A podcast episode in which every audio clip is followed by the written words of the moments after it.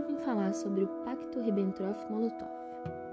No ano de 1939, em meio à atmosfera de tensão política que desencadeou a sucessão de conflitos da Segunda Guerra Mundial, um acordo de não agressão foi confirmado entre a Alemanha e a União Soviética.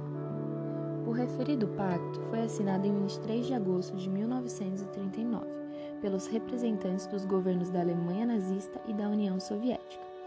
Respectivamente, esse pacto estabelecia que, se caso a Alemanha entrasse em conflito com a Inglaterra ou a França em razão de uma eventual investida da Alemanha contra a Polônia, a URSS, por sua vez, ficaria afastada sem se manifestar militarmente.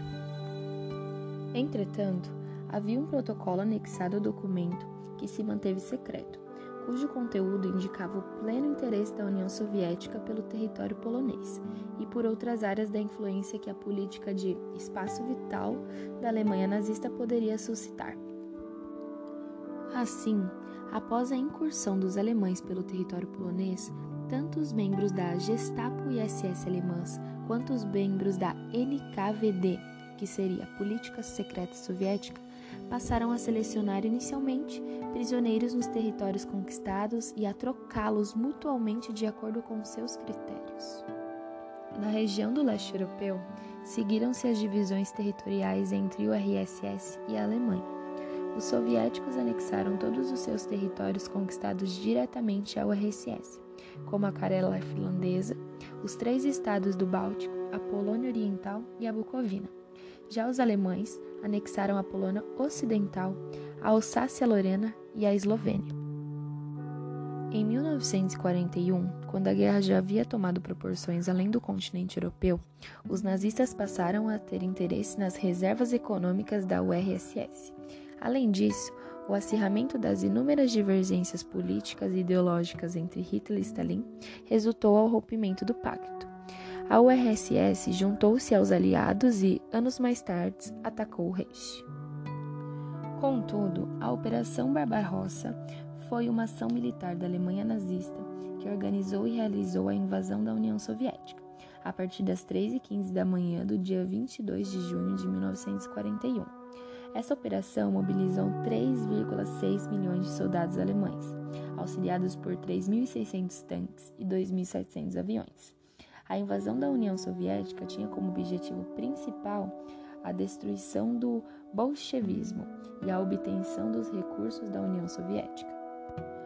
Toda essa rivalidade existente fez com que o mundo inteiro fosse surpreendido com a assinatura de um acordo entre Alemanha e União Soviética, que foi o acordo que falamos um pouco mais tarde, Pacto Germano-Soviético ou Pacto Ribbentrop-Molotov que instituiu a paz entre essas duas nações por um período de 10 anos, mesmo se a guerra começasse na Europa.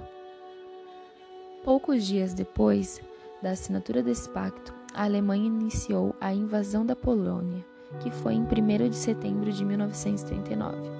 O evento deu início à Segunda Guerra Mundial. Primeiramente, os objetivos alemães com a invasão da União Soviética faziam parte da ideia do espaço vital formada por Hitler. Essa ideia consistia na formação de um reino voltado à habitação do povo ariano, que seriam os germânicos, e sua sobrevivência às custas da exploração e escravização do povo eslavo. Essa ideia da escravização do povo eslavo afirmava, inclusive, que cerca de 30 milhões de pessoas deveriam morrer de fome para que os grãos produzidos pela União Soviética fossem deslocados para a sobrevivência do povo alemão. Enquanto isso, os eslavos receberiam o mínimo de alimento possível enquanto eram escravizados pelos alemães.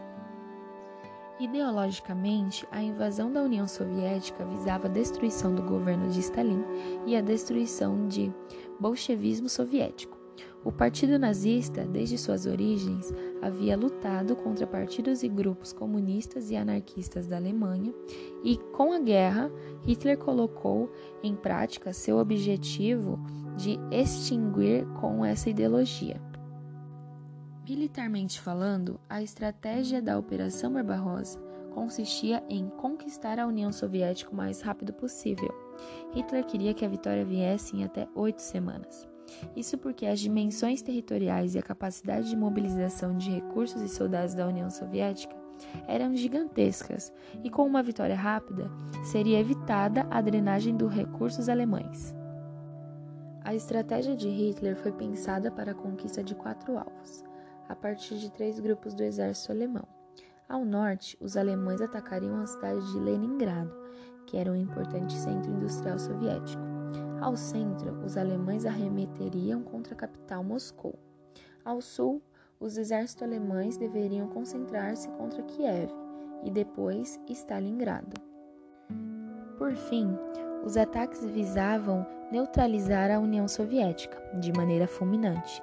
Ao destruir a capacidade industrial do país conquistado, Leningrado, ao decapitar a estrutura de poder conquistando Moscou e garantir importantes recursos para o funcionamento da economia alemã com a obtenção da produção de grãos de Kiev e dos minérios e petróleo concentrados em Stalingrado, Hitler conseguiria o que tanto queria. Vale lembrar que pouco antes do ataque alemão, os postos de fronteira haviam recebido a informação do suposto ataque alemão apenas uma hora antes dos alemães chegarem. Além disso, haviam sido instaladas de maneira emergencial barreiras antiaéreas na capital de Moscou. Ao todo, o exército soviético tinha mobilizado 2,5 milhões de soldados, além de 10 mil tanques e 8 mil aeronaves para que toda essa operação ocorresse como desejavam. Por fim, esse foi um resumo do que foi a Operação Germano-Soviético e o que foi a Operação Barbarossa. Espero que vocês tenham gostado. Muito obrigada. Até logo.